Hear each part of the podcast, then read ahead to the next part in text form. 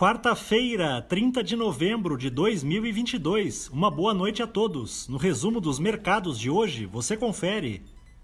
O Ibovespa terminou o dia em alta de 1,42% aos 112.486 pontos, impulsionado pelo avanço dos índices norte-americanos no final do pregão e pelos ganhos das ações de empresas ligadas às commodities. Entretanto, no mês, a bolsa brasileira acumulou perda de 3,06%. Na ponta positiva, os papéis da Viveu, em alta de 0,66%, avançaram com a notícia de que a empresa concluiu a aquisição da Nutrifica, comércio de nutrição enteral e parenteral. Na ponta negativa, as ações da Positivo, em baixa de 1,27%, recuaram diante da preocupação dos investidores com a possibilidade de a companhia deixar de compor o índice Ibovespa a partir de janeiro, o que pode reduzir a liquidez dos papéis.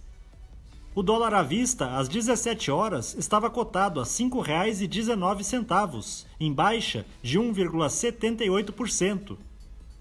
Já no exterior, as bolsas asiáticas fecharam na maioria em baixa, repercutindo dados negativos sobre a atividade econômica chinesa, que mostraram os impactos da atual onda de Covid-19 durante o mês de novembro. No Japão, o índice Nikkei teve baixa de 0,21%. Na China, o índice Xangai Composto ficou praticamente estável.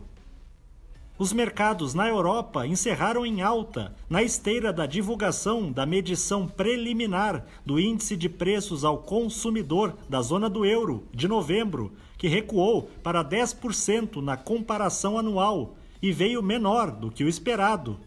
O índice Eurostock 600 teve ganho de 0,78%. As bolsas americanas terminaram em alta após o presidente do Banco Central dos Estados Unidos indicar que o momento de reduzir o ritmo dos aumentos das taxas de juros pode chegar ainda em dezembro. O Dow Jones subiu 2,18%. O Nasdaq teve alta de 4,41% e o S&P 500 avançou 3,09%. Somos do time de estratégia de investimentos do Banco do Brasil e diariamente estaremos aqui para passar o resumo dos mercados. Uma ótima noite a todos!